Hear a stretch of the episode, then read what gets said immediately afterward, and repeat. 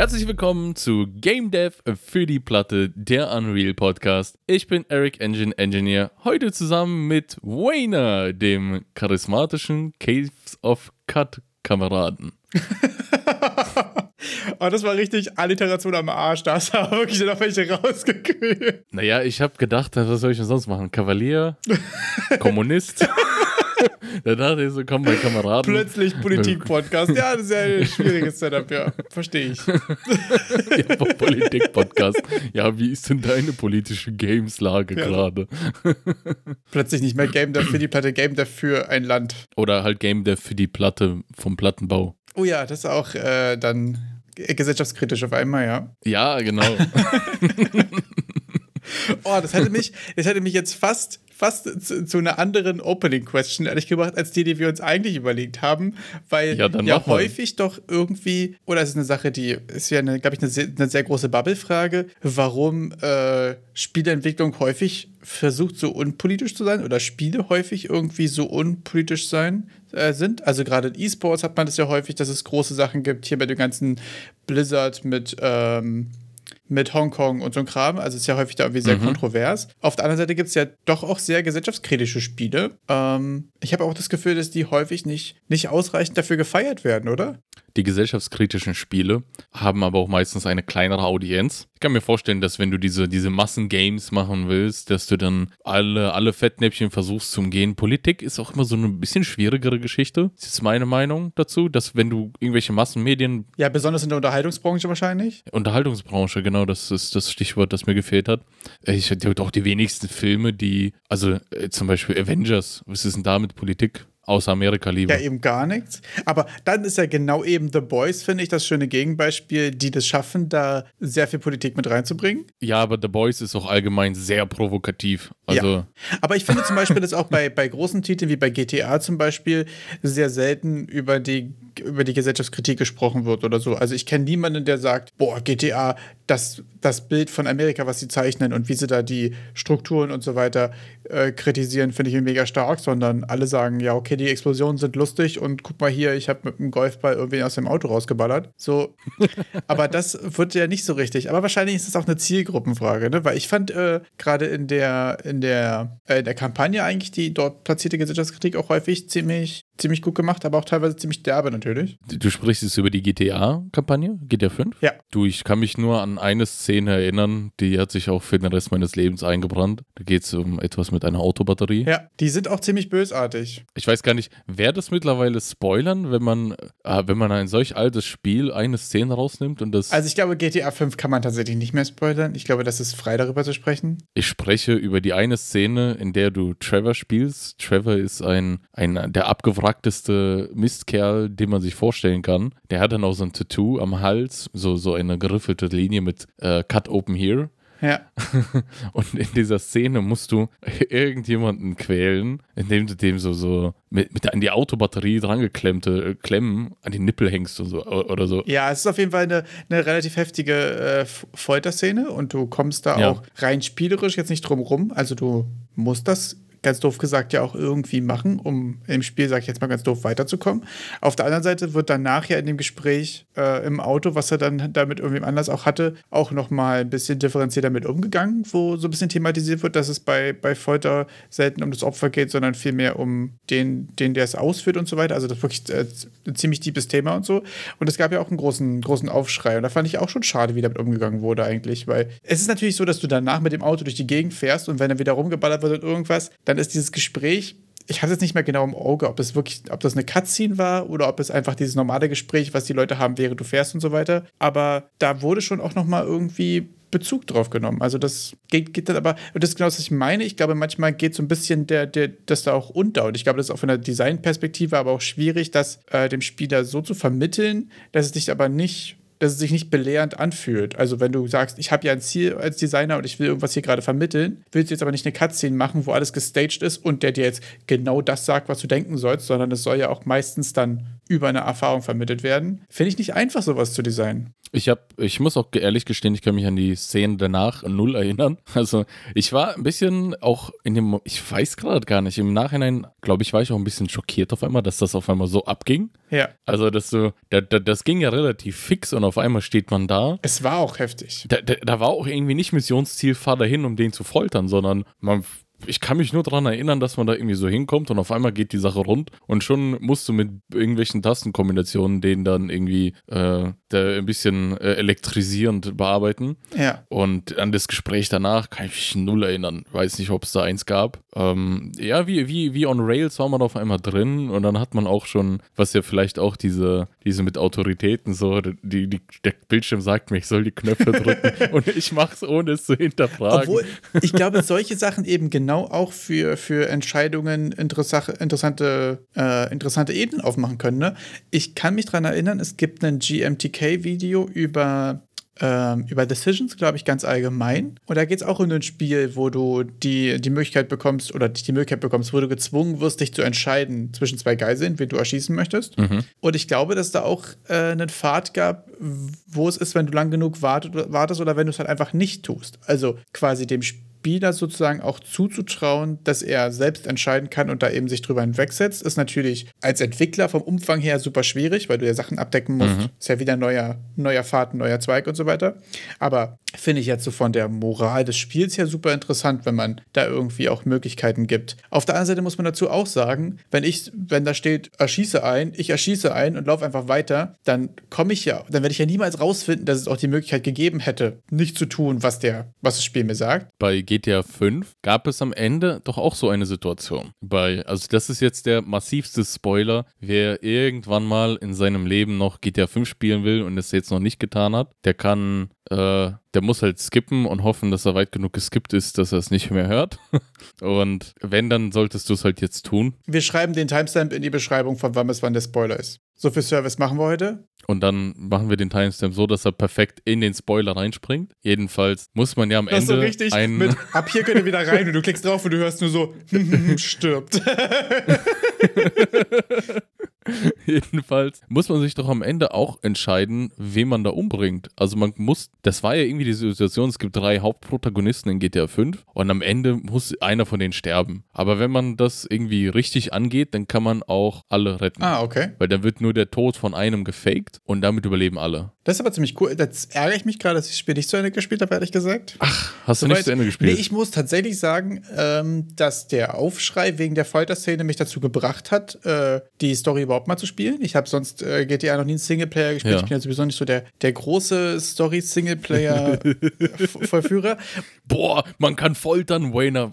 Nee, ich, weil ich es interessant fand, wie damit umgegangen wird, weil eben da war dieser ja, Aufschrei. Ja. Andere haben gesagt, hä, danach wird total differenziert damit umgegangen und ich wollte es mir einfach mal angucken. Okay. Und da komme ich ja eben auch zu der Erkenntnis, dass hätte ich nicht gewusst, dass danach in dem Gespräch so differenziert damit umgegangen wäre, hätte ich das wahrscheinlich auch nicht so aktiv wahrgenommen, weil du ja auch meinst, du kannst dich nicht dran erinnern. Ja. Aber das bringt mich dazu, dass ich ähm, mich frage wirklich, gerade so politische und moralische ähm, Messages irgendwie rüberzubringen, finde ich, glaube ich, designtechnisch wirklich auch eine schwierige Aufgabe. Ich, ja, auf jeden Fall. Also, weil du darfst ja nicht zu biased sein, du darfst ja auch nicht zu staged einfach jemandem irgendwie sagen, was er denken soll, so dann kommt es ja auch nicht an, sondern du musst es ja schaffen, dass der Spieler irgendwie die Situation so fühlt und dann vielleicht selbst auf die Idee kommt und das System in Frage stellt und sagt, ich muss jetzt hier keinen erschießen oder ich muss jetzt hier nicht irgendwas tun und darüber man irgendwie vielleicht schafft irgendwie eine Message. Aber das ist wirklich auch ein sehr schwieriges Thema. Da würde ich auch gerne dann moralische Entscheidungen von irgendwelchen politischen Dingen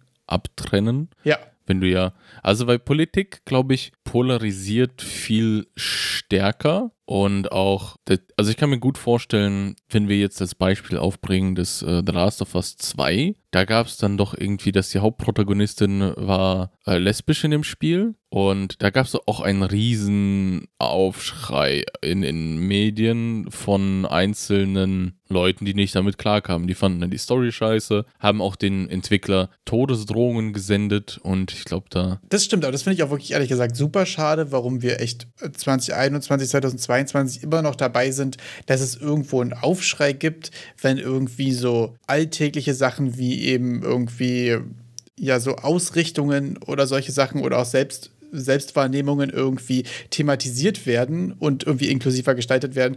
Warum es da wirklich immer noch einen Aufschrei gibt, finde ich ehrlich gesagt mittlerweile schon echt ein bisschen affig. Ist ja auch dieses so, richtet sich Netflix jetzt zugrunde, weil sie so inklusiv sind? So, nein, natürlich nicht. So, das geht einfach darum, irgendwie alle abzuholen und dass alle damit auch mal relaten können. Und da geht es ja auch einfach darum, ein bisschen diverser zu sein. Ich glaube, bei Last of Us 2, ich habe leider den ersten noch nicht gespielt und den zweiten dementsprechend auch nicht. Ohne jetzt zu viel zu spoilern, ähm, war der Aufschrei aber auch ein bisschen, weil der Twist doch auch war, dass nicht die Leute gut sind, von denen man dachte, dass sie gut sind, oder?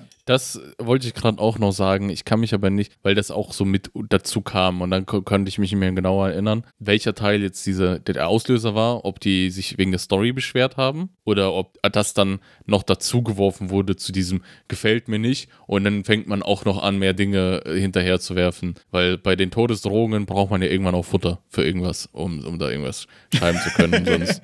Ich glaube auch tatsächlich, wenn ein Spiel mit Story so hart abgefeiert wird und so sehr zelebriert zelebriert wird, wird es beim Folgeteil immer jemanden geben, der eine Todesdrohung schreibt. Also ich habe das Gefühl, da kommt man schon fast irgendwie nicht drum rum, weil es wird immer jemanden geben, der sich das so extrem und so anders vorgestellt hat und da so emotional dabei ist, dass das irgendwie ein Problem ist, glaube ich. Ich glaube auch, das ist der Grund, warum zum Beispiel niemals Half-Life 3 geben wird, weil man einfach, weil man das ja nicht es geht ja einfach nicht. Also ich glaube, du kannst den Erwartungen nicht gerecht werden. Du kannst quasi das, die IP ja trotzdem verwenden, für Alex zum Beispiel. Ich glaube, dass das ein super cleverer Move ist, ja. die Welt und das Setting und das Retro-Feeling mitzunehmen, ohne die Erwartungen an den Folgeteil. Und ich glaube, das ist sogar der, der Weg, also der einfachste Weg, äh, Fortsetzungen nicht kacke zu machen, indem man einfach keine macht, ganz dumm gesagt, sondern dass man nur das Setting mitnimmt und das in eine neue Experience verwandelt, ohne, ohne große Erwartungen. Weil niemand, der Half-Life 2 abfeiert, feiert, hat jetzt eine sehr konkrete Vorstellung gehabt, wie Half-Life in, in, äh, in VR aussehen würde. Trotzdem fühlt man aber die, äh,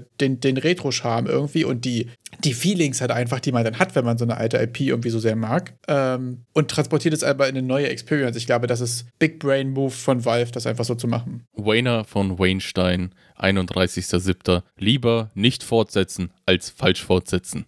Ja, tatsächlich. Also ich glaube, das ist wirklich der, der einfachste Weg ist nicht. Also da muss man dazu sagen, ich bin ja auch äh, größter Risk of Rain Fanboy. Und wenn man sich dann den ersten und den zweiten anguckt, sind ja auch so viele Konzepte ähnlich und so viele, äh, was das Core, was die Core Game Loop angeht und den Progress und die verschiedenen Charaktere und die verschiedenen Upgrades und so weiter. Und trotzdem ist es ja von 2D Pixel auf 3D Third-Person-Shooter einfach ein anderes Game. Und es, es scheint ja zu laufen. Also ich glaube, es gibt, gibt sehr viele gute Beispiele, wo das sehr gut funktioniert. Natürlich kann man auch einfach Fortsetzungen machen. Da ist auch nichts Schlechtes bei. Ähm, ist, glaube ich, einfach nur gefährlich. Aber ich glaube auch wirklich, wie macht man eine gute Fortsetzung, ist eine Sache, da könnten wir eine separate Folge drüber machen. Ich glaube, da kann man sich total, total drin verrennen in solchen Sachen, weil man sich aber auch, glaube ich, da so ein bisschen äh, so ein bisschen vor, vor, vor seine eine Community irgendwie ähm, sich da bewusst sein muss oder davor schützen muss. Das finde ich, glaube ich, schwierig, auch wenn wirklich sich davor schützen irgendwie ein blödes Wort ist, aber. Also, dass wir denn die, das, das ist dann ein Thema, das auch unsere Game Dev für die Platte Fanbase spalten wird, möglicherweise. Deshalb trauen wir uns da noch nicht ran. Aber woran ihr euch rantrauen solltet, ist an die 5 Sterne Spotify. Traut euch. Traut euch. Das schadet keinem. Und? Das ist auf jeden Fall, das hat auch keine, keine Nachwirkung, keine falsche Erwartungshaltung. Das ist ganz einfach. Da passiert genau das, was ihr euch denkt. Dann stehen da nämlich 5 Sterne und dann feiern wir euch. Und du hattest eine Eingangsfrage, die wir vorher besprochen haben und dann einfach gekonnt nicht verwendet haben. Was war denn die Frage? Äh, apropos Schutz, ich wollte tatsächlich, ich habe ähm, also kurzer Wrap-up dafür. Ich habe letztens was gelesen über Defensive Programming, was so ein bisschen ähm, ist jetzt kein, kein neues Konzept oder irgendwas, sondern geht einfach darum, ähm, dass du jede Methode und jede Klasse immer jeden Funktionsblock, der von irgendwo außerhalb quasi Input bekommt, äh, quasi davor schützt, falschen Input zu bekommen und deswegen zu crashen. Dabei geht es jetzt zum Beispiel sowas wie Null-Pointer-Checks. Also wenn du jetzt eine Referenz, wenn du zum Beispiel eine Funktion hast mit Lauf zu Objekt XY, das ist jetzt deine Methode, dass du als erstes guckst, existiert dieses Objekt überhaupt? Nicht, dass du danach irgendwie mit der Location rumspielst oder irgendwas und dann crasht dir das erste Mal Unreal, weil er sagt, hier ist ein Nullpointer, hier geht irgendwie gar nichts. Und da wollte ich dich fragen, ob du das benutzt, ob du solche Sachen machst, dass du, dass du Inputs checkst, beziehungsweise ähm, ob du da vielleicht auch jetzt mit deinen letzten C++-Erfahrungen nochmal einen Unterschied machen würdest zwischen Blueprints und C++ bei sowas. Also meine letzten äh, Erfahrungen haben auch, also okay, Defensive Programming, Nullpointer-Checks, sehe ich voll ein. Oft genug ist mir dann nämlich auch schon mein Ding abgeschmiert. dass es dann nicht funktioniert hat. Und in den Blueprints ist es dann auch so, dass ich wie immer, also ich glaube, wenn man C mit Unreal verwendet und dann Nullpointer erwischt, dann crasht Unreal einfach. Ja. Im Blueprints, die sind noch ein bisschen resistenter, aber es funktioniert dann einfach nicht. Man hat dann ganz viele Warnings im Nachhinein und Errors, wenn man irgendwelche Nullpointer referenziert in, in den Blueprints. Und bei mir war bis jetzt so, entweder habe ich es halt gut programmiert und ich hatte keine Nullpointer, irgendwie Accesses, oder ich hatte welche und habe dann gedacht, oh mein Gott, bevor ich mir jetzt Gedanken mache, dass ich äh, sicherstelle, dass das Objekt, bevor ich es verwende, irgendwie äh, existiert. Weil ich meine, man kann ja statt, statt nach einem Nullpointer immer zu fragen, ob es ein Nullpointer ist oder nicht, ob es ein valides Objekt ist, kann man ja einfach sicherstellen, dass es existiert. also einfach im, im, im quasi im Begin Play oder im Construct Script da schon irgendwas machen. Du meinst außerhalb deiner eigentlichen Methode dafür sorgen, dass das nicht passiert. Äh, genau, genau, dass man einfach das gleich richtig macht. so dass man das nicht irgendwelche Fehler abfangen muss. Ja. Aber manchmal gibt es auch solche Konstellationen, wo, wo es mir dann ja zu kompliziert ist, da sicherzustellen, dass es existiert. Und dann merke ich das auch beim, beim Playtesten in den Blueprints und dann haue ich dann einfach den kleinen is-valid rein und dann ist es okay. Aber in, in C habe ich ja gemerkt, musst du, musst du schon machen, weil sonst crasht es dir einfach. Ja, also gerade in Unreal hat man mit dem is-valid, das funktioniert auf C++-Seite genauso gut wie auf Blueprint-Seite, ja auch wirklich eine Möglichkeit, die auch relativ performant ist. Äh, ich glaube, der große Nachteil ist natürlich, dass wenn du zu viele Checks machst und zu viele Daten irgendwie nochmal extra prüfst oder eventuell anpasst, sowas wie, wenn ich jetzt keine Location reinbekommen habe, dann suche ich mir halt selbst eine und so weiter, ne? Da kannst du ja auch beliebig viel Logik quasi reinbringen. Ja. Ähm, und wenn du jetzt natürlich da achtmal durch die Gegend castest auf irgendwelche großen Blueprints, dann hast du natürlich auch schnell ein Performance-Problem. Auf der anderen Seite, Hottake von mir, beziehungsweise gar nicht so sehr ein Hottake, sondern eher eine Erfahrung meiner letzten zwei Wochen. Je defensiver man seinen Code schreibt, desto einfacher ist es, den danach für was anderes wieder zu verwenden. Hm. Ich habe nämlich zum Beispiel meine, ähm, meine ganze Ability-Klassen gerade, ähm, ich hatte vorher noch mal eine andere Mechanik für die Projektile, die sich den Weg selbst suchen. Die laufen ja quasi über so einen einfachen Regelkreis, dass sie sich dann einfach äh, auf jedem Tick oder auf einem bestimmten Tick äh, alle x Sekunden eine Force hinzugefügt wird, dass die in die richtige Richtung fliegen. Ähm, und da wollte ich noch eine alte Funktion mal mit reinschmeißen, um einfach mal zu gucken, wie die Performance im Vergleich ist. Und da hatte ich äh, glücklicherweise ein paar interessante Checks eingebaut für existiert mein Ziel und ist ähm, ist mein Projektil jetzt so konfiguriert, dass es äh, das Physics an ist und so ein Kram. Also ich habe so ein paar Checks einfach reingepackt, dass meine Movement-Funktion kurz checkt, ob die Konfiguration und mein, richtig, mein Ziel und so weiter richtig sind. Beim ersten Mal, wo ich das quasi initialisiere. Und das war für mich super praktisch, weil ich habe den Kram reingeworfen, ich habe ihn völlig falsch aufgerufen und ich habe direkt einen Output bekommen, aha, der Input ist Mist, der Input ist übrigens dieser, bist du dir sicher, dass der so sein muss? Mhm. Hab, konnte drei Sachen anfassen und dann ging es super rein. Ich musste jetzt nicht, ich, sonst hätte ich es ja, also hätte ich das nicht gemacht, hätte ich es reingeworfen, es wäre gecrashed, ich hätte rausfinden müssen, okay, wo ist es jetzt gecrashed und so weiter. Ist jetzt ein relativ einfaches Beispiel. Der Mehraufwand wäre nicht groß gewesen, aber für mich fand ich es interessant, dass doch dieser etwas defensivere Style mir auch dabei hilft, irgendwie Sachen wiederzuverwenden. Was natürlich dann noch im nächsten Schritt, wenn es jetzt darum geht, irgendwie User-Input zu bekommen oder so, natürlich ein ganz anderes Level von, von Sicherheit irgendwie aufmacht. Aber auch für mich, nur in meinem Subkosmos irgendwie an Wiederverwendbarkeit, fand ich das ziemlich praktisch. Deswegen Hottake von mir, ein bisschen davon in den Alltag mit reinzukriegen, ist, glaube ich, eine ganz gute Idee. Das stimmt. Hm, vielleicht ganz normale Checks, die ein paar wenige Checks machen, die vielleicht überhaupt den Sinn davon hinterfragen, ob, der, ob, wir, ob wir uns überhaupt in der richtigen Input-Range bewegen. Ich habe ganz viele von diesen, ich glaube, defensiven Methoden in, in Python kennengelernt und gesehen, weil du da keine, äh, keine, keine statische Typisierung hast von Sachen. Also du kannst ja, ich kann in Python kann ich mir eine Variable machen, die nenne ich jetzt einfach mal Zahl. Da kann ich fünf abspeichern und in der Zeile drunter kann ich in Zahlen der Variable auch einen String auf einmal reinstecken. Das würde ja bei C++, das geht ja gar nicht. Das ja. würdest du schon gekreuzigt werden vom Compiler. Aber bei Python kannst du das. Und das hat, das hat einmal habe ich auch richtig Probleme damit gehabt, dass ich gar nicht gemerkt habe, dass da sich was äh, verändert hat, ohne dass ich es mitgekriegt habe. Und dann habe ich dann auch wochenlang nach einem Bug gesucht. Jedenfalls ist es so, dass dort wird quasi gefühlt immer geguckt, was steckst du da rein. Ja. Bei jeder Funktion, weil anders kannst du es einfach nicht nachhalten, weil sonst wird es einfach crashen, weil, ähm, ja, musst du halt machen. Ja. Ist es überhaupt eine Zahl, was du da reinsteckst oder nicht? Das hat natürlich auch noch einen weiteren großen Vorteil, dass wenn ich mir jetzt eine Funktion angucke oder eine Funktion aus einer alten, aus einem alten Projekt wie mit rüberziehe, dass ich die Funktion sich auch direkt ziemlich gut selbst dokumentiert, weil wenn ich die Inputs checke, dann weiß ich auch, was sind genau die Inputs, in welcher Range sind die, was die, was die Funktion erwartet. Ohne dafür, dass ich, äh, ohne dass ich dafür jetzt einen, einen, komischen Kommentar drüber schreiben muss. Die Funktion akzeptiert aber nur Werte im Bereich von hm, hm bis hm, hm. Dann mhm. muss ich selbst daran denken, das außerhalb zu machen. Wenn ich dabei einfach einen Check reinschreibe, der sagt, okay, liegt dieser Wert zwischen x und y, nur dann mache ich weiter. Wenn nicht, gebe ich einen Fehler aus. Dann weißt du immer, dass das hier gerade auch gilt oder es ist direkt im Code selbst dokumentiert. Und dann kann ich auf den ersten Blick sehen, okay, sie erwartet den Input in folgendem Bereich. Finde ich ehrlich gesagt auch ziemlich praktisch. Das ist aber für, für modular wiederverwendbaren Code. Also ja. ich kann mir vorstellen, dass dann könnte man aber dann im, im Verlaufe des Programmieren, wenn es äh, das, das, das, wenn du dann merkst, kommst in Performance-Probleme, dann das wieder wegstrippen alles, dass du es einfach richtig machst. Weißt du, wenn du dann die. Das stimmt, aber so ein einfacher Range-Check ist, glaube ich, von der Performance vernachlässigbar. Ja, einfach, aber es ist genau ein Range-Check, aber dann kommt ja noch mehr dazu. Es bleibt ja nicht nur bei einem Range-Check, so wie ich verstanden habe, oder? Oder meinst auf, du so mit Es kommt sehr auf das, auf das Thema quasi drauf an. Also wenn bei meiner ja. Funktion, wo quasi das Projektil in dem Actor hinterherfliegt, ist natürlich die, die Referenz auf den Actor, der Pointer, dass das, was volatile ist, also das, was irgendwie ja irgendwann weg sein ja. kann, wenn der zum Beispiel jetzt schon gestorben ist oder irgendwas. Die ja.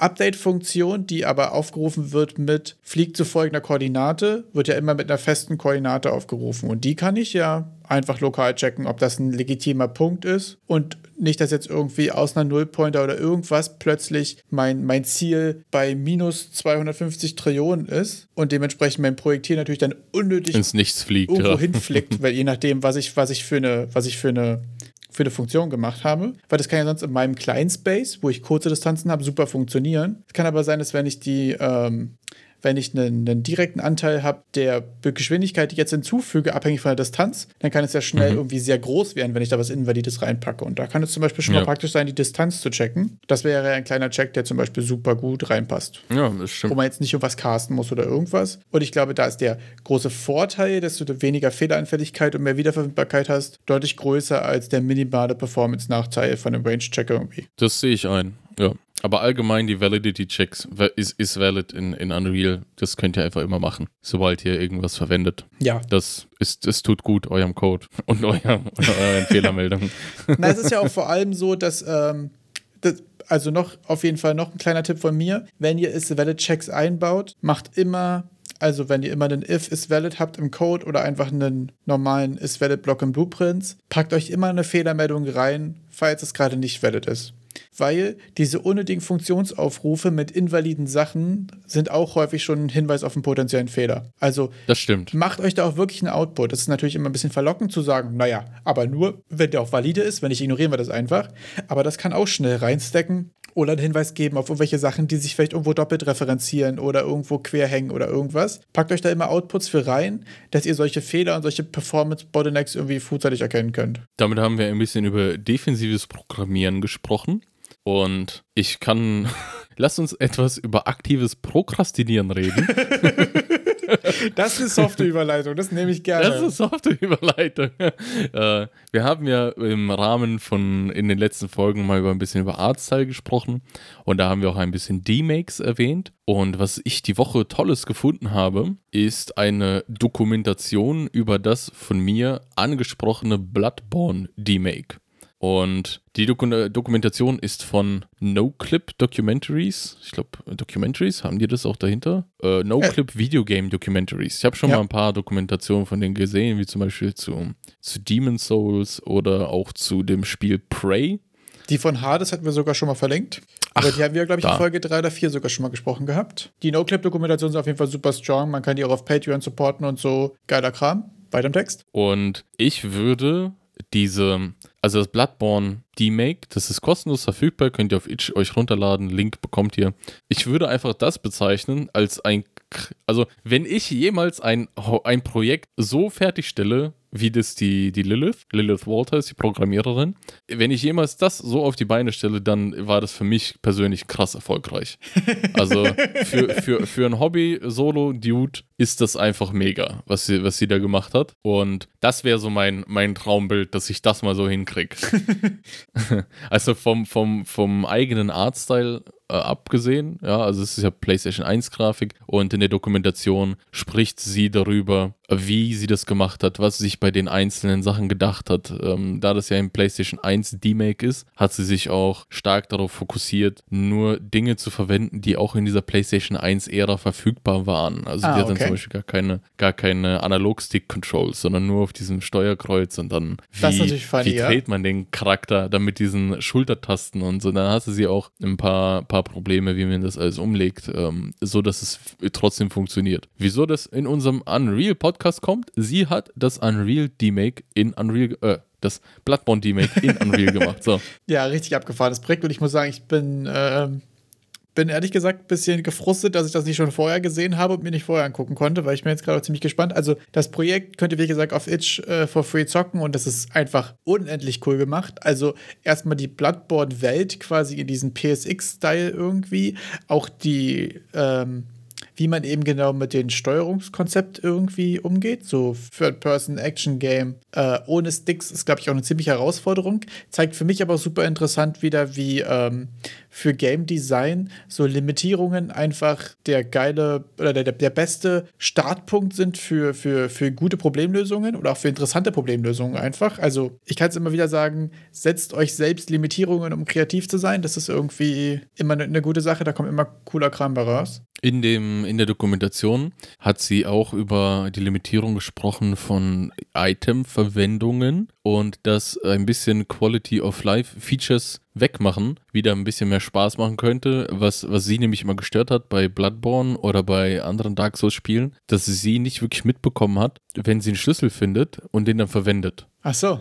Also, dass sie gar nicht so, hä, auf einmal, wo kommt der Schlüssel her? Schlüssel wurde verwendet. Weil die Tür geht einfach sie nur auf nie, und der, der ist dann aber geht einfach nur auf. Ja dass da gar keine Connection dazu war, dass jetzt überhaupt diese, diese Wirkung-Ursache-Prinzip. Ja. Und das sie dann aber bei Bloodborne jetzt bei ihrem D-Make eingebaut hat, dass du den Schlüssel vor der Tür auswählen und verwenden musst. Ah, Dass es auch nochmal wieder cool ist, einen Schlüssel zu finden und nicht so nach dem Boss weggeklickt, Waffe geguckt, vergessen, dass es da einen Schlüssel gab, gehst dann irgendwo zu einer Tür und merkst gar nicht, äh, was für ein Schlüssel wurde verwendet, wo habe ich ihn gefunden? Keine Ahnung. da hatte sie nämlich gesagt, die möchte wie, wie, wie bei den alten Doom-Spielen, wenn man die, die rote Schlüsselkarte gefunden hat und endlich die roten Türen öffnen kann. Oder ja. bei, bei Zelda, glaube ich, hat sie noch ein Beispiel genannt, dass du dann den großen Schlüssel zu irgendwas findest und weißt, ja, man, Schlüssel, genau. Du Du findest quasi immer generische Schlüssel über die, über die Stage hinweg, die die normalen Schlüssel, äh, die normalen Türen öffnen und es gibt dann quasi über den Boss-Key, mit dem du die eine Bosstür, wo auch klar zu sehen ist, das ist die Bosstür. Das ist zum Beispiel eine Sache, die ich in Dark Souls auch mal schwierig fand. So, ja, du hast ja den Kellerschlüssel gefunden. Ja, Glückwunsch. Und welche der 28 gleich aussehenden Holztüren, die nicht aufgingen, ist jetzt die Kellertür? Also, da auch das erste Mal den Weg in die Tiefe zu finden ist. Gut, dass wir über Dark Souls gesprochen haben, ja? Ja. ich muss sagen, ich habe ja Bloodborne auch selber gespielt und ich kann mich auch an keinen einzigen Schlüssel, ich wusste gar nicht, dass es überhaupt Schlüssel in diesem Spiel gibt. Also ja. da habe ich dann verstanden, was sie damit meinte, weil ich, ich, ich so, mein Gott, wann habe ich denn da jemals einen Schlüssel gehabt? Ich weiß, dass man hier und da mal einen Kelch findet und sowas verwenden muss, aber Schlüssel? Pff, oh, keine Ahnung. Also kann ich verstehen, wieso, wieso sie das dann machen wollte, dass man das Schlüssel verwendet. Dann sonst auch noch ein bisschen über Design gesprochen. Und dadurch, dass das ja ein Fangame ist, das auf, das auf FromSoft IP aufbaut, ging es dann auch so ein bisschen um die, um die rechtlichen Fragen, dass sie dann auch alles wirklich nur als Fangame gekennzeichnet hat, weil zum Beispiel Nintendo ist ja da immer ganz heiß hinterher, hm. alles, was ein Fan irgendwie macht, direkt zu töten. Ja umzubringen. Am besten den Fan, am liebsten wahrscheinlich auch. Kill it with fire. ja, kill it with fire oder, oder Festplatte aus dem PC reißen und in die, in die Mikrowelle werfen. Ja. In dieser Doku so wie ich es verstanden habe, hat sie gesagt, dass sie ein halbes Jahr, aber quasi Vollzeit im Endeffekt dran gearbeitet hat. Ah, okay. Sie hat also wahrscheinlich ihre Stunden getrackt und hat es auf eine normale 40-Stunden-Woche runtergerechnet und dann wäre es ein halbes Jahr? Oder wie ist die ähm, Rechnung?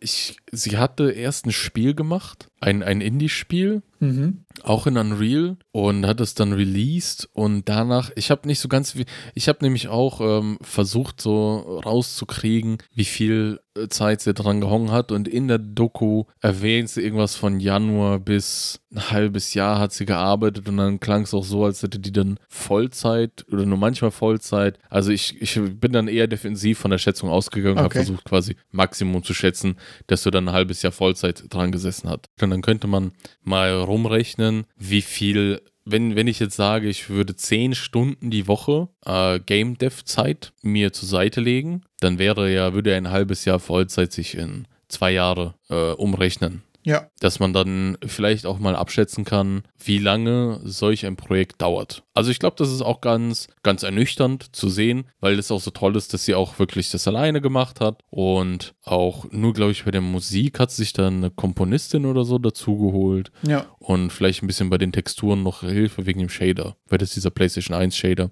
Ja. Und dass man dann sich auch realistische Ziele setzen kann. Also es ist auch, auch die, die Lilith ist ja, wie gesagt, hat vorher schon ein Spiel gemacht, ein Indie-Spiel und das auch released und auf Steam, also auch wirklich ernsthaft das Ganze getrieben und ist also schon, hat schon eine gewisse Kampferfahrung in diesem Thema gehabt.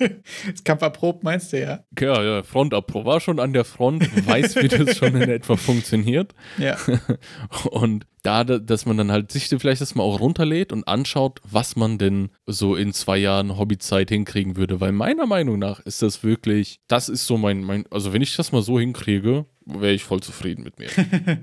da muss ich dazu sagen, ähm, auch ein Tipp von mir, den ich jetzt gerade in den letzten drei, vier Wochen irgendwie stark merke, dass ich das sehr interessant finde.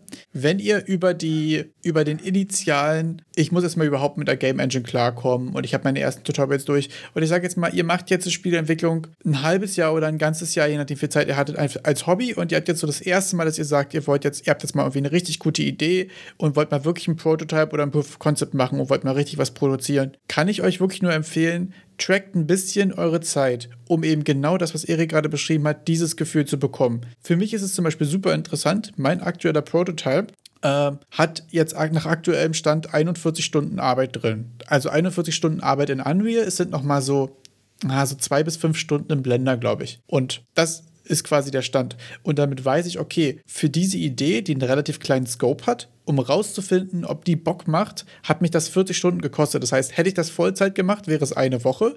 Bei mir ist aktuell so, dass ich äh, jetzt acht Wochen dran sitze. Das heißt, ich im Durchschnitt so fünf, fünf bis sechs Stunden pro Woche. Und das sind die Sachen, die ihr wissen müsst. Also die also müsst ihr nicht wissen, wenn ihr einfach nebenbei als Hobby ein bisschen anwidern wollt. Ne? Aber wenn ihr irgendwann mal den Rappel bekommt und ihr sagt, ich habe jetzt die Idee und das ist eine Idee, wo ich gucken will, ob man da vielleicht was drauf aufbauen kann, ob man da mal richtig was raus, rausbringt auf Steam oder irgendwie das in einem, in einem monetären Kontext irgendwann mal angehen möchte, dass ihr dann wisst, okay, um diesen Scope zu, zu verwirklichen und zum Beispiel bis zu einer Kickstarter-Demo zu bringen oder bis zum Early Access oder, oder einfach nur, um es so weit zu bekommen, dass ich das erste Mal Feedback bekomme, kostet mich ungefähr x Stunden. Weil es gibt nichts Schlimmeres, als, als die Personen, und davon gibt es leider sehr viele, wenn man gerade so Reddit Game Dev äh, unterwegs ist, die einfach ihren Job hinschmeißen und sagen, ich werde jetzt Spieleentwickler und ich mache jetzt eine Demo und sich dann völlig verschätzen und ein Dreivierteljahr brauchen für ein Proof of Concept und dann feststellen, dass die Idee keinen Spaß macht. Das ist das, was man, glaube ich, verhindern kann, wenn man genau solche Sachen weiß. Wenn man da ein Gefühl für bekommt, wie lange brauche ich, um rauszufinden, ob das was wird, ob das was ist, was sich lohnt, weiter zu verfolgen. Weil man auch manchmal, man kann ja auch, ich finde auch, dass die, dass ähm, Reddit und allgemein in Social Media der Eindruck da auch immer sehr extrem ist, als müsste ich jetzt meinen Job hinwerfen, um Spieleentwickler zu werden. Also, das kann man natürlich machen. Ich feiere den Spirit und so vor das Programm, ne? Man kann aber auch mal einen Monat unbezahlten Urlaub nehmen und sagen, ich nehme jetzt mal frei und ich verfolge jetzt mal diese Idee und ich gucke, ob ich in diesem einen Monat dann mit dem Scope, was ich mir vorher überlegt habe und den letzten drei Prototypes, die ich gemacht habe, müsste ich in diesem Monat ein Proof of Concept hinbekommen und dann damit zu arbeiten. Und dann kann man sich immer noch entscheiden, ob man hinschmeißt und Fulltime geht oder ob man seinen Kram normal weitermacht und am nächsten Prototype wieder in seiner Freizeit arbeitet. Jetzt habe ich mich voll lange in Rage geredet. Was meinst du dazu? ich war aber kurz ein bisschen emotional. Das ist so, man hat den Moiner so alleine gelassen. Auf einmal hat er einen Hasen gefunden und weg war der. Also mit der Zeit, ja, auf jeden Fall. Finde find ich gut. Ich glaube dann andersrum, dass man mit der Zeit merkt, was, was man denn hinkriegt in dieser Zeit. Andersrum finde ich es auch schön, wenn man mal versucht, von anderen Game Devs da mal so zurückzurechnen. Das geht jetzt zum Beispiel bei der Lilith. Oder wenn du jetzt deine Zeit sagst, okay, ich habe jetzt 41 Stunden, 42 Stunden nur an Realtime dran gesessen, damit man auch ein bisschen merkt, wie viel Arbeit dann hinter sowas, ich in Anführungsstrichen kleinem auch steckt. Natürlich. Ja, weil es ist schon, man, man könnte wenn man AAA-Games gewohnt ist, dann sagt man, ja, das Kleine da, das muss man doch in zwei Stunden zusammenklicken können. ist halt nicht so. Ist es ja. nicht so. Besonders, weil man auch manchmal, möchte ich immer wieder sagen, wahrscheinlich einem, also mir war das definitiv nicht bewusst, wie viel Manpower hinter sowas steckt, hinter einem AAA-Game. Woman Power in dem wie Fall? Wie viele Leute, Woman Power in dem Fall, aber ich meinte allgemein einfach, wie viele Personenstunden, ja. Programmierstunden, Programmierwochen da weggehen, wenn sich wie bei Red Dead Redemption einer nur um die Pferdeklöten kümmert. Dass wenn es kalt ist, ja. dass die Dinger kleiner werden oder so. Und, aber ich verstehe auch, wieso. Also wenn du dann in eine, eine große Dschungelszene hast, kann ich mir total vorstellen, dass, dass du einen Dude bestimmt im Team hast oder eine Dudina, die sich nur um den Blattshader für, für Pflanzen kümmert. Dass Blätter blattig aussehen oder so. Ja. Und das halt drei Jahre macht und für alle möglichen Blätter. Und da hast du halt null Game. Ja, vielleicht siehst du das Blatt irgendwo am Rand im peripheren Blickfeld bei Horizon Zero Dawn oder so. ja, total. Also das ist ja auch, äh, finde ich, das, was eben, was ich ja vorletzte Woche, glaube ich, schon meinte, oder vorletzte Folge, ähm, dass dieses, ich habe sieben Wochen dran gearbeitet, viel schwerer greifbar ist als ich habe jetzt x Stunden daran gearbeitet. Also bei mir muss man jetzt ja auch sagen, es sind jetzt 40, 45, na, wahrscheinlich mit allem drum und dran ungefähr 50 Stunden Arbeit. Und ich habe aktuell eine Gameplay-Experience, die geht, ja, ich sag mal zwei Minuten. Es ist so zwei Minuten Gameplay ungefähr. Eine Loop bis zum Boss, dann sterbe ich oder nicht. Und ich sage jetzt mal so, das spielt man wahrscheinlich so drei, vier Mal, da hat man auch wieder, hat man auch wieder genug. Also ich habe in 50 Stunden acht Minuten Gameplay produziert. Genug Wayne Wars für heute, ne? Ja, wirklich. Also, weil ja auch einfach alles begrenzt ist. Also es ist ja einfach nicht viel Content zu, zu entdecken. Und solche Sachen sind aber immer super interessant. Und da habe ich auch noch einen sehr interessanten Reddit-Beitrag gefunden. Den packen wir auch auf jeden Fall in die, in die, in die Show Notes. Ähm, ähm, da hat jemand einen Artikel darüber geschrieben, über sein Game, was er released hat. Und hat sehr viel darüber gesprochen, ähm, was er anders gemacht hat im Vergleich zu seinem ersten Game, welche Plattform er benutzt hat. Also, das ist ein kleines äh, rundenbasiert, also er selbst beschreibt es als Diablo-like, aber rundenbasiert und es hat so ganz kleine geometrische Figuren. Das ist ein ziemlich simpler, aber irgendwie ganz cooler Artstyle. Ähm, es ist auf Steam sowie auf Mobile released. Und er hat einen ziemlich coolen Artikel darüber gemacht, dass zum Beispiel die Produktion dieses Spiels mit allem drum und dran 2500 Stunden gebraucht hat. Und wenn man sich denkt, 2000 oh, das ist ja wie so ein kleines süßes Game Stunden. mit so geometrischen Figuren, die so im rundenbasierten Kampf irgendwie unterwegs sind. Und dann sagt jemand 2500 Stunden. Also das ist fast die Hälfte meiner meiner Spielzeit in Dota 2. Das ist wirklich, wirklich viel. Das ist ja, wirklich, dann stell dir mal vor, viel. was du gemacht äh, haben hättest können, hättest du nicht Dota gezockt, ja? Ja, zu der Zeit war sowieso einfach nichts anderes drin und das bereue ich auch nicht.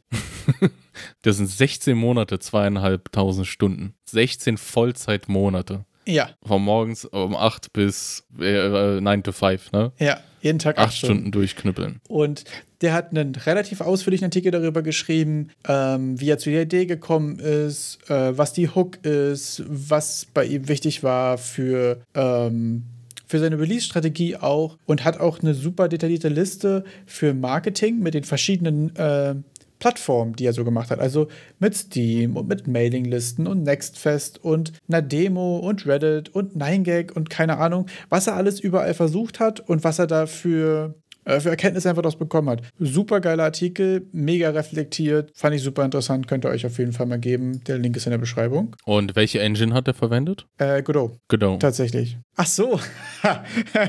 Jetzt hast du mir so eine gute Vorlage geliefert und ich habe sie nicht geschnallt, weil ich habe natürlich noch einen Reddit-Beitrag mitgebracht, von dem Erik zufälligerweise natürlich nichts wusste und ich deswegen nochmal so sehr auf dem Engine-Thema rumhacken wollte. Schlimmste Überleitung aller Zeiten. Jedenfalls äh, fand ich noch einen anderen sehr, sehr äh, unterhaltsamen Reddit-Beitrag eigentlich, ähm, der eigentlich, ich lese es jetzt nicht auf Englisch vor, weil mein Englisch vorlesen ist immer wirklich super furchtbar, cringe. aber sei cringe. Ähm. Sein, sein, sein Hot Take ist quasi, dass es egal ist, mit welcher Engine ihr anfangt. Und dass es keinen Effekt darauf hat, ob euer erstes Game gut wird oder überhaupt fertig wird oder irgendwas.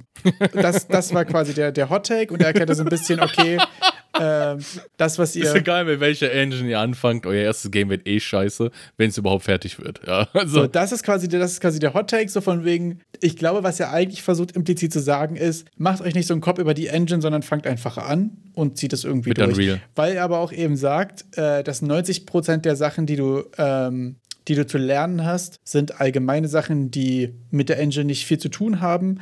Und die 10%, die du zu lernen hast, sind das Tooling von der Engine. Und weil der Anteil so klein ist, ist quasi egal, welche Engine ihr nehmt. Jetzt würde ich, bevor ich meine Meinung dazu sage, erstmal dich fragen, was du, was du darüber denkst. Bullshitos Maximus. Ah, okay. Also meine Meinung ist, das macht einen riesen Unterschied, mit welcher Engine du anfängst. Okay. Denn besonders als Anfänger, ich sag mal so, für, für aus meiner Perspektive, wenn du auch nicht wie dieser Typ halt 20 Jahre äh, professionelle äh, Programmiererfahrung hast, dann kann es vielleicht egal sein, womit du anfängst, aber als Anfänger, der vielleicht auch ein bisschen äh, grün hinter den Programmierohren ist, macht das einen Riesenunterschied, mit welcher Engine du anfängst. Es gibt diverse Themen, wie zum Beispiel Tutorials, die, die, wie die Tutorial-Landschaft zu einer bestimmten Engine aussieht, ist eine Frage. Welche Tools die Engine schon mitliefert, anhand deren du dich aus deinem Nicht-Game-Dev-Schmutz herausziehen kannst. Du musst ja quasi wie, wie, äh, wie heißt der Münchhausen, musst du dich an deinem eigenen Shop aus rausziehen irgendwie. Und ist es am leichtesten, wenn du einfach schon gute Tools, wie zum Beispiel bei Unreal hast, an denen du dich ran, ranhangeln kannst, an denen du dann irgendwie über die Dokumentation, über die Programmierung gucken kannst, wie, wie soll ich denken? Was ja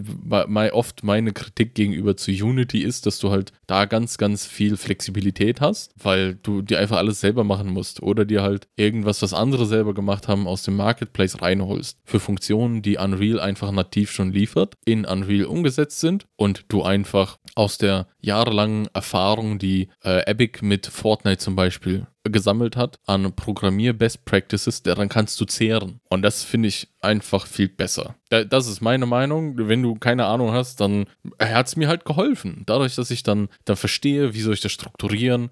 Es gibt gut angeleitete Sachen von Epic selber und ähm, die, die, die Engine wird auch quasi nicht nur von Epic entwickelt, sondern auch selber verwendet. Das ist ja auch nochmal ein großer Unterschied zu, zu Unity, dass dort äh, die gar kein eigenes Produkt haben, anhand deren die das Ganze vorantreiben können. Godot zum Beispiel ist nochmal ein anderes, anderes, ganz anderes Biest, dass dort eine sehr starke Community vorhanden ist, weil es auch ein Open Source Projekt ist und auch ganz viel dokumentiert ist und es auch gute Tutorials gibt, die auch einen durch diesen Open Source Charakter gewisse professionellere Akteure ranziehen. Weil ich habe das Gefühl, sobald der Open Source dran steht, hast du so ein paar richtig harte Cracks dabei, die dann auch richtig gute Tutorials machen, wo du ja. wirklich was lernst, ja, abseits von dem. Und bei, ja, äh, ich bashe gerne auf Unity, hört man rum, aber da ist dann halt so, dass du so flexibel bist, dass halt jeder seinen Müll irgendwie publizieren kann und man auch nicht sagen kann, ja gut, das gibt es aber in der Engine schon selber und viel besser, weil es es halt nicht in Unity gibt, teilweise. Okay, finde ich sehr interessant, weil also ein, ein Character Controller in Unreal kriegst du direkt geliefert. Kannst mal gucken, wie die diese Movement Component gemacht haben und kannst dich durch den Code quälen und dann sehen, was da viel an, an Thinking reingeflossen ist, zum Beispiel. Ich stimme dir bei einigen Sachen zu, aber ehrlich gesagt generell nicht so richtig. Also weil, mhm. aber auch, auch glaube ich, aus einer sehr persönlichen Erfahrung raus, weil ich selbst habe ein halbes Jahr lang Engine-Vergleichsvideos geguckt, bevor ich das erste Mal eine Engine mir runtergeladen habe. Und dieser ganze Vergleich und hin und her und mit welcher Engine fängst du jetzt an und mit welcher nicht und so und dieser ganze Engine War von wegen, das ist besser, nein, das ist besser, nein, das ist einstiegsfreundlicher, nein, das ist. Ich habe das Gefühl, das alles bringt einem nichts. Und da, ich glaube, das ist auch eher der, der Frust, aus dem dieser Post entstanden ist dass die Leute darüber diskutieren, welche Engine die beste für den Einstieg ist, statt einfach einzusteigen. Das stimmt, da stimme ich dir zu. Und da bin ich ehrlich gesagt ziemlich dabei. Ich würde auch von der Einstiegshürde einen wesentlichen Unterschied machen zwischen Personen, die Erfahrung mit Coding haben und Personen, die keine Erfahrung mit Coding haben. und Game Engines und Frameworks, die eine grafische Oberfläche anbieten und Game Engines und Frameworks, die keine grafische Oberfläche anbieten. Also, wenn du Blueprints oder das, was auch immer ähm, äh, Game Maker Studio, glaube ich, war das, macht. Die haben ja auch so ein, so ein grafisches Ding. Ähm, wenn du solche Sachen anbieten kannst, glaube ich, macht es Sachen, die keine Programmiererfahrung haben, äh, Leuten, die keine Programmiererfahrung haben, äh, deutlich leichter. Kann ich persönlich aber auch nicht einschätzen, weil ich programmiert habe, bevor ich die erste Game Engine angefasst habe. Das heißt, ich werde es auch nie rausfinden, wie das ist. Ob es vielleicht einfacher ist, ganz normal quasi klassisch programmieren zu lernen oder ob es einfacher ist, die, die grafischen Blöcke zu lernen. Ähm, ich denke, die grafischen Blöcke sind intuitiver, wenn man quasi keine Vorerfahrung hat. Ähm, aber das ist, glaube ich, wieder auch sehr persönlich.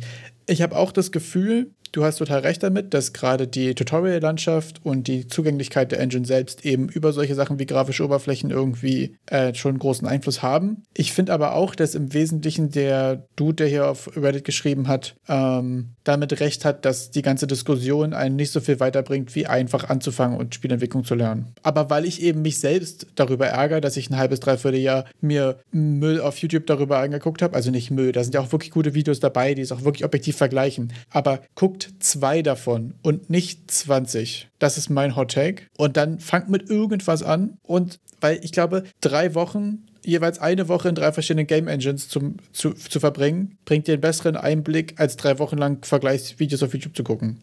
Und das ist, glaube ich, auch der, das, was er mit dem Post eigentlich sagen wollte, mit fangt einfach an. Okay, jetzt, äh, wenn, wenn du das nochmal so. Ich hab, muss persönlich sagen, ich habe die Erfahrung nicht gemacht, dass ich da tausend Jahre dran gehongen habe und geschaut habe, welche Engine ich nehme. vielleicht ist das dann so, vielleicht ist das der Unterschied, dass du dir dann ein halbes Jahr drüber Kopf gemacht hast und ich halt nicht. Also, genau. Bei dir ist es genau wahrscheinlich die andere Erfahrung, dass du mit der Engine angefangen hast, die du im Nachhinein deutlich schwerer fandest, ne? Und dadurch findest du, dass doch das einen sehr großen Unterschied macht, wo man einsteigt. Ja, genau, genau. Ja. ja. also ich hatte, ich hatte sogar, sogar mal 2018 oder so vor, vor Ewigkeiten Godot mir runtergeladen, weil äh, mein, mein, mein damaliger, äh, mein, ich hatte mir einen 200 Euro Laptop gekauft für die Uni und da war halt Unity und, und Unreal war da alles kein Thema. Und Godot aber mit, ich glaube, 40, 50 Megabyte Installiergröße habe ich mir mal runtergeladen, habe ein Tutorial gefolgt. War alles irgendwie, boah, ja, habe mal nachgeklickt, alles nachprogrammiert. War ganz interessant. Deshalb hatte ich auch Godot mal verwendet und es ging irgendwie ganz gut. Waren viele tolle Tutorials verfügbar. Dann, wie gesagt, ein paar Jahre, äh, zwei Jahre dann nichts gemacht und dann nochmal Unity geholt und jetzt mit Unreal.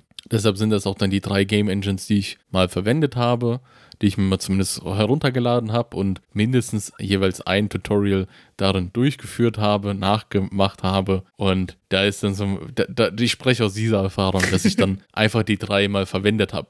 Um hm, dann zu sagen, also so ein bisschen. Also jetzt, ich habe mir dann eher weniger Vergleichsvideos angesehen, aber ich kann verstehen, dass man darin hängen bleibt, in dieser Analysis Paralysis, dass du genau das. Aus, aus der Analyse den perfekten Schritt zu machen, einfach gar nichts machst. Was natürlich das Schlimmste ist. Ja, also das ist auch eine Sache, die ich sowieso ja bei mir häufig habe. Ich bin ja so sehr in meinem Selbstoptimierungs-Bullshit, hänge ich ja so sehr drin, dass ich deswegen nicht anfange. Und das ist ja auch eine Sache, die man irgendwie die man irgendwie ablegen muss. Und deswegen, deswegen holt mich dieser Beitrag, glaube ich, aber auch so sehr ab, weil ich mir denke, ja, so hätte ich es machen sollen. so. Aber das ist auch immer eine, eine, sehr persönliche Sache. Aber weil du gerade meintest, so Tutorials folgen, ähm, wie läuft es denn eigentlich mit deinem äh, Roguelike-Code-Along?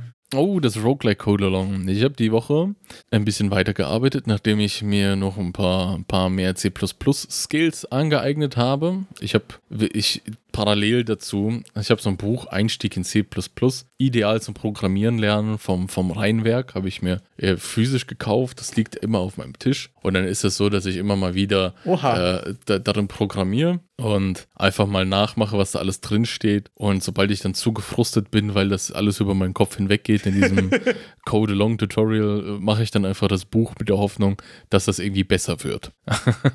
und äh, es hat lange, ich habe lang genug wieder das äh, Buch äh, gearbeitet, sodass ich dann gedacht habe, komm, wage ich mich mal noch mal ran. Und ähm, in diesem, äh, in dem Teil, in dem ich jetzt war, war, äh, habe ich ein, also sozusagen den, die Algorithmen verwendet, um prozedural Dungeons zu generieren. Ah, nice. Es ist dann so, dass man mit solchen äh, B-Spatial Partitioning Trees, dann sich so ein paar, paar Dungeons zusammenzimmert. Ich glaube am besten einfach, ich äh, mache so einen Dungeon und stelle einen Screenshot in unserem Discord ja, zur Verfügung, gute Idee. dass man sich das mal ansehen kann, was ich denn hier die ganze Zeit so mache. Und äh, da war es so, dass im Tutorial, das Tutorial ist auch ein bisschen missverständlich, meiner Meinung nach, oder ein bisschen schwerer zu folgen. Ähm, weil ich, wie gesagt, das C Tutorial mache, nicht das vom Code Along Event. Die machen das nämlich in Python, sondern ich mache das in C mit einem Tutorial, das von 2015 ist, das auch sehr konfus an manchen Stellen ist, weil da jetzt nicht konkret steht, in welche Pfeile ich das schreiben soll und wo soll das hin? Soll ich dafür jetzt eine eigene Klasse machen oder kann ich das da irgendwie noch irgendwo mit reinquetschen, die eine Methode? Das waren dann Dinge, mit denen ich mich gezwungenermaßen dann beschäftigen musste. Okay. Und auch auf, auf bekannt war, weil da so viel auch mit, mit den Klammern und so steht, dass dann manchmal Variablen nicht mehr in Scope waren, weil ich halt, weil du kriegst in diesem Tutorial nicht den kompletten Code, sondern dann sind dann irgendwie so Code-Schnipsel und Text ah, okay, dazwischen und du, du siehst gar nicht mehr, wie weit es eingerückt ist, wie, wie viele Klammern dahinter sind. Und so, dass ich dieses Tutorial dann, dann nachgecodet habe in zwei Stunden und danach nochmal einfach zwei, drei Stunden in Debugging reingesteckt habe, weil das nicht funktioniert hat. Dann, Schwierig, als ja. es dann zum ersten Mal überhaupt durchgelaufen ist, habe ich auch gesehen, dass äh, mein, meine Räume einfach falsch sind. Die waren alle auf einem, auf einem geclustert, so, die waren alle zusammen. Aber eigentlich sollten das so Räume sein, die schön getrennt voneinander sind und du kleine Wege dazwischen hast. Ja. Also so wie das Ergebnis jetzt bei mir ist. Aber bei mir war das einfach nur so ein großer Blob. die waren alle übereinander. Das hat dann auch nochmal länger gedauert, bis ich da den Fehler gefunden habe. Ah, okay. War aber auf meiner Seite der Fehler. Also ja, kann ich mir vorstellen, gerade so Tutorials, die in der ersten Iteration stehen gelassen wurden oder wahrscheinlich nicht weiter refined wurden und so, sind dann häufig Sachen, die auch einfach ähm, noch nicht so gut sind. Ich weiß, bei dem Python-Tutorial, dass es ja auch die letzten zwei, drei Jahre häufiger reworked wurde oder refactored wurde und immer weiter optimiert wurde. Dass, wenn du jetzt sagst, es ist von 2015, dann ist es natürlich auch einfach wahrscheinlich die die Version, die äh, nicht weiter gepflegt wurde. Und das ist natürlich dann schwierig, da zu folgen. Aber umso, umso abgefahrener, wenn du es trotzdem hinbekommen hast. Also da auch großen Respekt für dein äh, für die, äh, für die Hartnäckigkeit tatsächlich. Ich, oh, danke sehr. Also, wenn Tutorials so schlecht dokumentiert sind und mir nur so Schnips entgegenwerfen und dann nicht funktionieren und dann haut das nicht hin, da bin ich auch sehr schnell sehr frustig. Also, da habe ich auch große Schwierigkeiten mit, denn das zu überwinden. Aber da muss man auch erstmal die, das Durchhaltevermögen, glaube ich, für haben. Ja, ich denke mir die ganze Zeit, die Scheiße muss ja irgendwie funktionieren. das ist aber ein, das ist ein wirklich produktiver Gedanke. Mit diesem Gedanken kann man sich häufig durchbeißen, tatsächlich. Man sich da sagt, das muss doch irgendwie gehen, das kann doch nicht so schlimm sein sein. Außerdem ist das nicht das, was auch ein Programmierer tut. Einfach den Scheiß, den man da hingeschrieben hat, zum Laufen bringen. Und ja, wenn natürlich. man Fehler merkt, das ist einfach wieder dann. Also im Endeffekt ist es ja auch dann auch eine ganz gute Übung gewesen, weil ich ja dann aus dem Schund, den ich da hingeschrieben habe, musste ich dann gucken, wo habe ich es denn verkackt? Woran hat es denn gelegen, ne? Dann anfangen, Compiler. da muss man wirklich sagen, also das rüberkopierte von wem anders plus dein eigener Schund, den du daraus gemacht hast und damit dann dealen, bis es funktioniert, ist eigentlich die Arbeitsbeschreibung jedes Programmierers immer. Also genau das. Wenn du das dann noch irgendwo so ein bisschen Legacy Code Base reinschmeißen. Ja, das ich sag ja schon, der Code von wem anders plus dein eigener Bullshit. Das ist dann und dann knobeln bis es geht. Ja, und dann ja. noch Kommentare, die lügen. Dann bist du richtig gut vorbereitet. ja, also ich muss sagen, beim Compiler, dieses mit nicht in Scope und so, sei mit der Variable, weil ich es da irgendwie falsch eingerückt hatte, das haut dir ja einen, einen riesen Batzen an Fehlern. Und dann diese Fehler, also das, was das Problem, das ja da war, das war ja, also das, normalerweise steht dann der Fehler, pff, das ist kein Int, also Crash, ne? Ja. Dann hast du verstanden, was das Problem ist und dann machst du es einfach. Aber wenn das solche, wenn die, wenn diese Auswirkungen deines Problems, ja, das ist ja irgendwie so, der, der, sagt dir jetzt nicht ganz genau, was das Problem ist, sondern nur, das stört wo es ihm ihn, aufgefallen ist. Genau, wo es ihm aufgefallen ist, dass er da was ja. nicht mag. Aber was musst du denn genau machen? Und dann habe ich ja auch ein bisschen gerätselt, hey, es sind so viele Fehler, ich kann nicht so eine Scheiße dahin geschrieben haben. Ja. ja, dann kam, ist es mir so gekommen. Und da habe ich dann den Dungeon Generator fertig bekommen. Also dann das nächste Mal wird es irgendwas mit View sein. Ich bin da so ein bisschen, ich lasse mir doch ein bisschen Zeit mit dem Folgen. Hab aber sonst auch ganz, ähm, nicht ganz viel, eher so ein, ein wenig auch in Unreal C++ rumgetinkert. Und ich habe mich die ganze Zeit äh, aufgeregt, dass ich ein Problem hatte mit, mit meinen Blueprints, die ich dann von C++-Klassen als Kinder mir erstelle. Ah, als, ah, okay. Äh, Child Classes. Ich weiß nicht, ob du das mal gehabt hast. Wenn ich äh, eine C++-Klasse erstelle, dann in dem Constructor-Script vom davon was mache und dann ein, ein, ein Blueprint-Kind davon mir ziehe. Ja. Und nachdem ich das Kind gemacht habe, wieder im Constructor was ändere, dass das irgendwie nicht weiter refreshed wird im Blueprint. Ach so. Ja. Hast du sowas schon mal gehabt? Manchmal ist, also hast du Live-Coding an oder hast du Live-Coding nicht an? Ich habe es danach angemacht. Ich habe es mit Hot Reload, mit dem Hot-Ding äh, gemacht. Ja. Und ich habe gelesen, das soll das Problem sein. Das Problem war dann halt auch danach, dass mein Blueprint so korrumpiert war, dass egal was ich gemacht habe, es sich dann nicht mehr aktualisiert hat. Ja, dann kannst du quasi den Blueprint-Editor schließen und dann kannst du in, Ja. in deinem Visual Studio oder Rider da einmal quasi frisch neu bauen und dann machst du Unreal wieder auf und dann lässt es über Live-Coding nochmal durchlaufen und dann geht's eigentlich wieder. Das ist manchmal, wenn dieses Hot Reload quasi mit auf, auf der Hälfte verreckt ist. Ähm, prinzipiell muss ich auch sagen, dass das mit Unreal 4 bei mir irgendwie viel hakliger war. Mit Unreal 5 Mhm. und Live-Coding, wo du wirklich in Unreal auf den Bild-Button drückst und du hast dieses extra kleine Fenster, was die ganze Zeit offen ist, Ja. ähm, funktionieren die Sachen eigentlich relativ gut bei mir. Weil ich habe auch, also ich habe das, ich mache das in Unreal 427 und habe das am Anfang mit dem, mit dem Hot Reload gemacht und ich habe auch Unreal komplett zugemacht, habe es in Rider nochmal Rebuild Solution und es hat bei mir ums Verrecken nicht fun funktioniert. Also ich habe hab so vieles probiert, Blueprint, weil ich wollte diesen Blueprint auch nicht, also was man ja immer machen kann, einfach ein neues, neues Blueprint-Child Ja, machen aber das und dort nochmal alles reinmachen. ich. Aber das ist ja nicht die, dieses Count, also ich habe mir gedacht, was ist, wenn das mal passiert und ich habe aber Es schon... muss ja irgendwie anders gehen. Äh, wenn du mal zehn Stunden schon in diesen Blueprint zum Beispiel gesteckt hast und Ja. dann passiert's, ja, und dann, was machst du dann? Jedenfalls, Leute, wenn ihr was in Header-Files verändert oder, ja, Header-File ist, ist das große Thema, wenn ihr in den Header-Files rumtinkert und im Construction-Script, also in, in, dem, in dem Constructor von der Klasse, macht Unreal zu und baut euch das über den Editor neu und startet es dann nochmal. Also nicht, nicht irgendwie hot Das ist bei mir auch die Lösung für 90% der Probleme, immer wenn irgendwas hakelt. aus Angst äh, davor, dass das nochmal passiert, würde ich wahrscheinlich auch kein, würde ich Live-Coding nur noch für irgendwelche Methoden, die ich im, im CPP-File habe und gemacht habe und so, aber nicht, wenn ich irgendwas im Header-File dazu mache Ach so. Oder im, Also ich muss sagen, mit Unreal 5 und Live-Coding funktioniert das alles relativ gut. Da hatte ich echt okay. bisher keine großen Probleme. Ich bin mir nicht sicher, wie das bei, bei vererbten Blueprints ist und Header-Files ähm, über Live-Coding in Unreal 5. Das habe ich bis jetzt ehrlich gesagt nicht viel gemacht, weil ich ähm, eigentlich immer nur irgendwelche, irgendwelche Meshes und so in den Blueprints gesetzt habe und sonst ja Mhm. bei meinem aktuellen Projekt eigentlich das ganze Ability-System wirklich pur in C gemacht habe und so gut wie gar nichts im Blueprint. Ja. Und die Sachen, die ich danach alle darüber hinzugefügt habe, sind einfach pur dreckige Prototype-Blueprints, so richtiges Spaghetti-Chaos, Doom und Destruction. Deswegen habe ich da, glaube ich, auch einfach gerade nicht viele Berührungspunkte gehabt, die solche Probleme. Ja, ich mache nämlich gerade so ein, so, so den Charakter, äh, setze ich halt alles dann in, in, in C auf, in C Code und mache dann, wie du auch meintest, nur so Mesh auswählen und, und Waffe oder so in die Hand legen. Aber dass ich dann alle, alle Eigenschaften von den Character Movement Components setze ich eben im äh, Construction, in der Construction, wie heißt das, Methode? Im Constructor Ja, Constructor. Hm. im Constructor von der Klasse.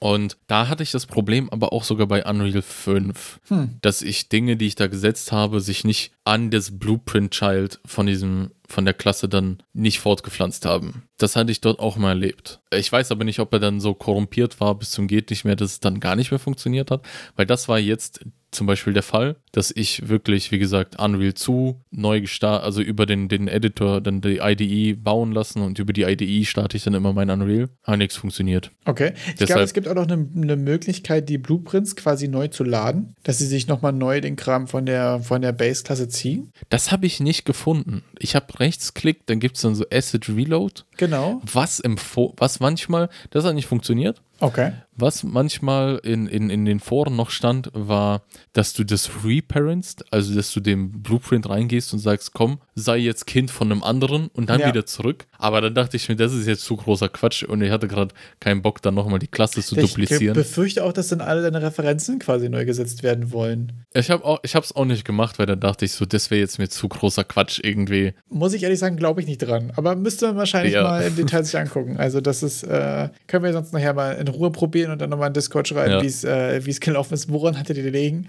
Woran hat denn jetzt gelegen? ja, dann, wenn wir schon bei Unreal sind, gehen wir auch direkt zu den News. Es gibt eine, eine zentrale News und sonst gar nichts. Der Epic Mega Game Jams wurde angekündigt. Und zwar vom 25. August bis zum 1. September. Wayner ist leider nicht dabei dieses Und Jahr. ich habe mal wieder keine Zeit. Yes.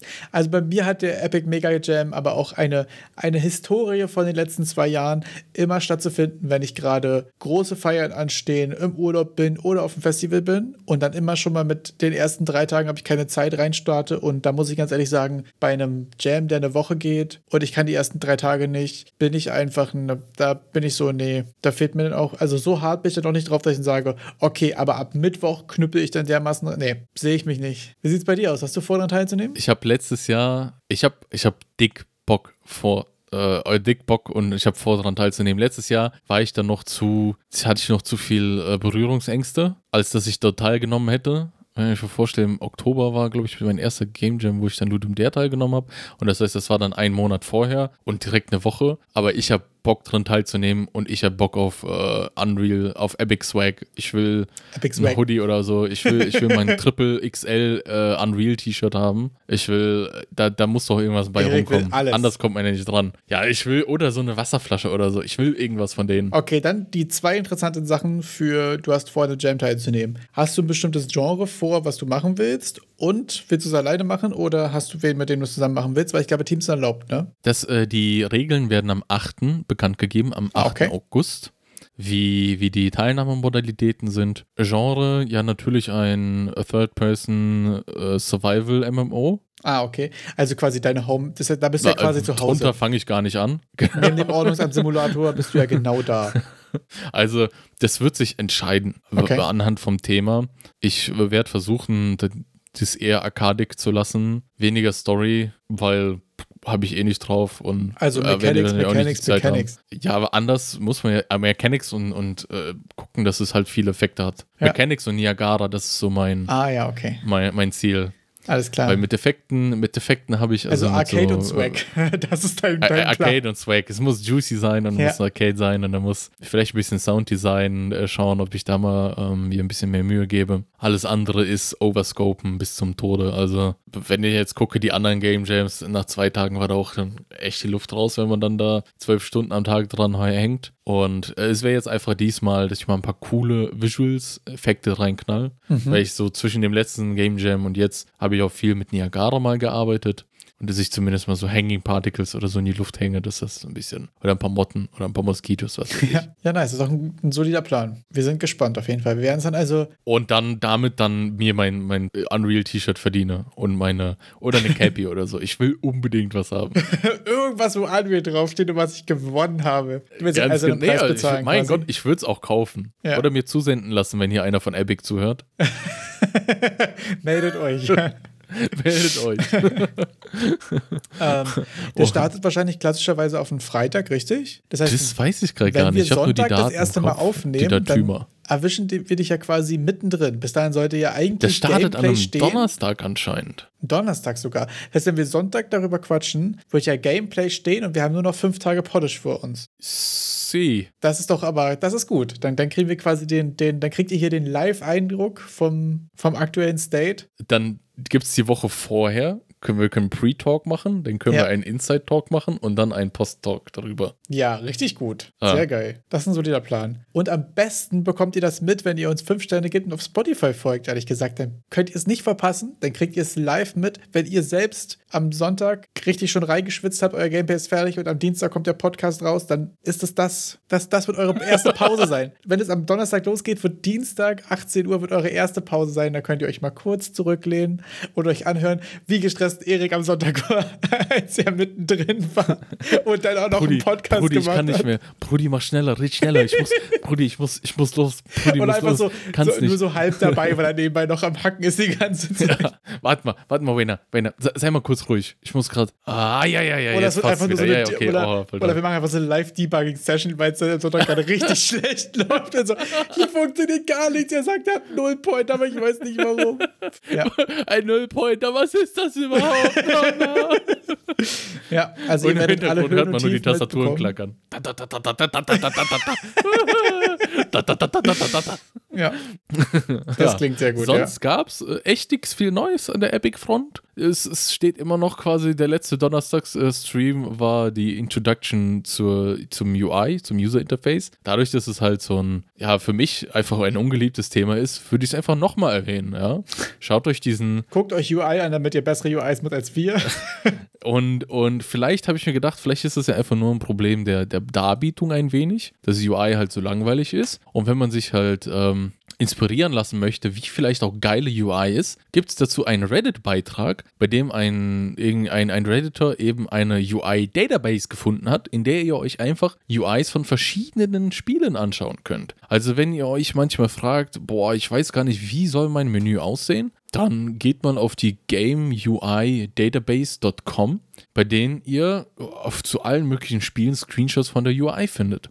Witzigerweise habe ich sowas ähnliches. Ich habe nämlich für, ich hatte mir so kurz gedacht, ich hatte so einen äh, leichten Anflug von, hm, was Neues für die, für neues Projekt für die Platte muss her. Wollte ich dann so ein Spatial Inventory wie, wie bei Resident Evil machen. Ah. Und obwohl ich Resident Evil 8 auch selbst besitze, hatte ich jetzt auch keinen Bock, das anzufeuern, um mir dann Screenshots zu holen. Und dann habe ich angefangen zu googeln nach der UI und habe da auch irgendwie keine ordentlichen Bilder gefunden, weil man oft nur so von irgendwelchen Games-Zeitschriften, von Game-Tests so ein UI, ein, ein einzelnes Bild findet, aber nichts Kohärentes. Und wenn ich jetzt hier, ich habe hier auch nach Resident Evil 8, also nach Resident Evil Village gesucht und habe genau das gefunden, was ich eigentlich haben wollte. Also da gibt es zu, zu so ziemlich allen Spielen was was, würde ich jetzt mal behaupten. Auf jeden Fall zu allen AAA-Titeln. Kann man sich ein bisschen inspirieren lassen, wie man denn seine eigene UI machen könnte. Auch sehr stark gemacht, weil ich sehe es jetzt gerade hier, ist es auch unterteilt nach Informationen, Game States, Models in Text, ähm, Titles in Settings, ne? Also auch kategorisiert quasi ähm, zu verschiedenen Themen, zu jedem Game, die jeweiligen UIs.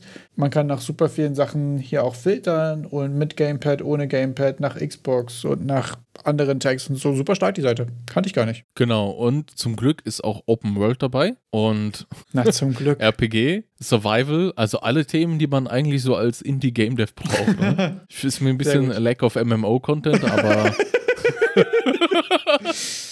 Ja. Kann man mal drüber hinwegsehen.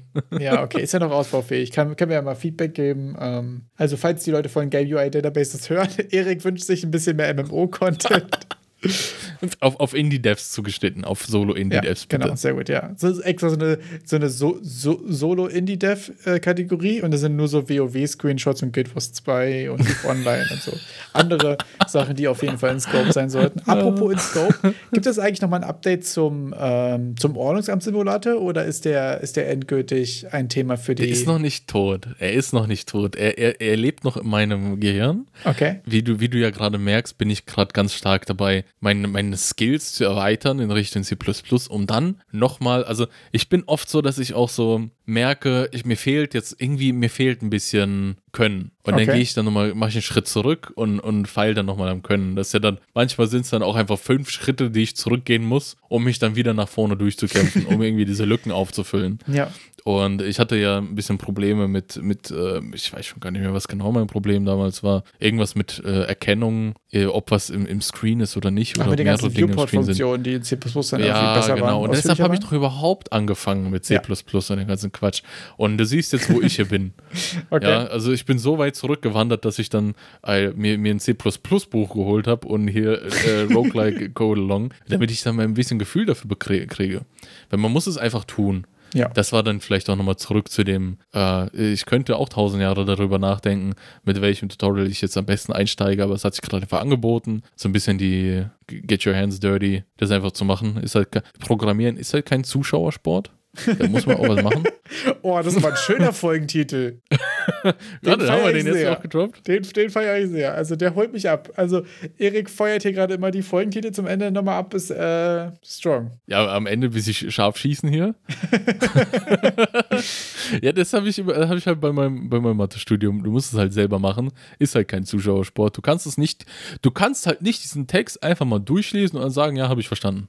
Ja. Also dann lest doch zehn Zeilen Code und dann sagst du, um, ja, könnte ich, kann, kannst du halt dann nicht anwenden, wenn du es brauchst. Das musst du dann irgendwie mal selber gemacht haben. In deinem Gehirn passiert was anderes, wenn du es selber tust, als wenn du es irgendwie nur mal dir so mit, mit einer schönen Zigarre im Mund dann durchlässt. oder das kannst du vielleicht bei irgendwelchen BWL-Texten machen, dass du dann verstehst und philosophierst über die Marktgestehen, wie dann Adam Smith mit seiner Invisible Hand, wie der Markt reguliert wird. Aber so ein Zeug, das muss man halt selber machen.